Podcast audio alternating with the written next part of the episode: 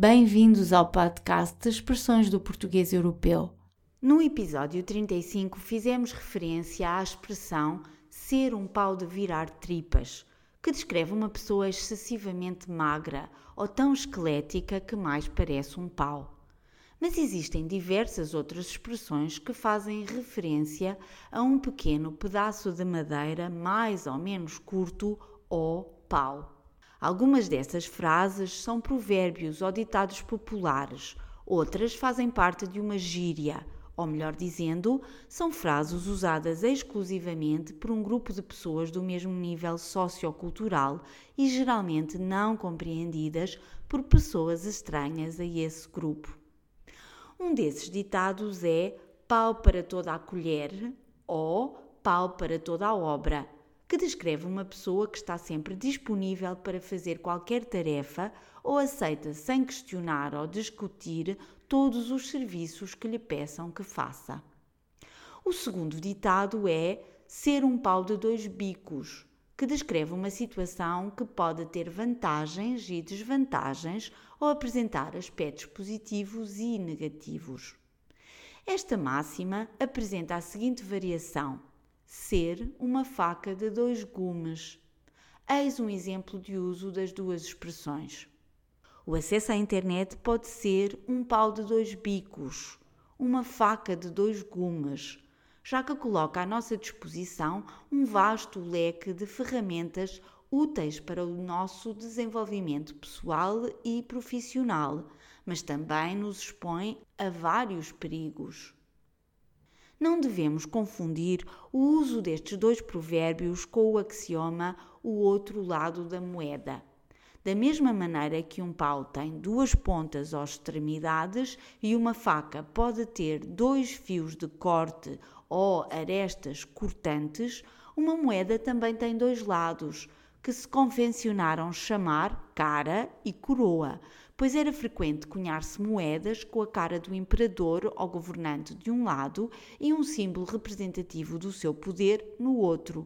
No entanto, enquanto os dois axiomas, ser um pau de dois bicos e uma faca de dois gumes, sugerem simplesmente uma dicotomia de opostos ou, por outras palavras, um lado positivo que se opõe a outro negativo, a frase o outro lado da moeda sugere a existência de algo bastante mais complexo do que duas perspectivas diametralmente opostas do tipo yin-yang ou claro-escuro. A expressão o outro lado da moeda pretende lembrar-nos que nunca devemos olhar para um problema ou uma pessoa apenas sobre uma perspectiva, pois existe sempre um outro lado ou mais informação adicional que devemos conhecer e que está para além do seu reverso mais visível ou óbvio. Eis um exemplo de como usar esta expressão. Quando falamos da internet, o outro lado da moeda é bastante sombrio e preocupante. Dois desses aspectos mais assustadores têm andado nas bocas do mundo ultimamente. São as falsas notícias e os trolls, ou as pessoas cujo único objetivo parece ser enfurecer ou até mesmo ofender outros utilizadores, destabilizar um debate e provocar uma discussão. É frequente grupos de pessoas de uma determinada profissão usarem vocabulário técnico específico e que nem sempre é compreendido pelas pessoas externas ao grupo, e o mesmo acontece entre jovens. Esse conjunto de palavras ou expressões funciona como uma linguagem própria ou característica desse grupo e é designada como jargão ou gíria. As frases pôr-se a pau e a dar com um pau são exemplos de gíria de um grupo de pessoas jovem. A primeira pretende avisar para a necessidade de estar atento ou ter cuidado perante um potencial perigo, e a segunda quer simplesmente dizer em grande quantidade. Terminamos o podcast desta semana com exemplos de uso destas frases. O Pedro tem comentários e comportamentos super machistas. Se ele não se puser a pau, a namorada dele chateia-se e manda-o pentear macacos.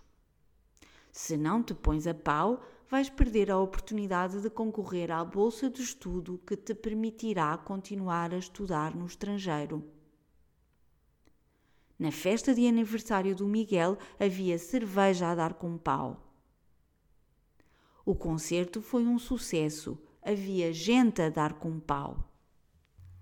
Obrigada por ouvir o nosso podcast.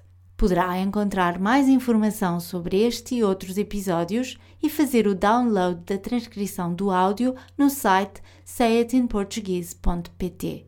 Até para a semana!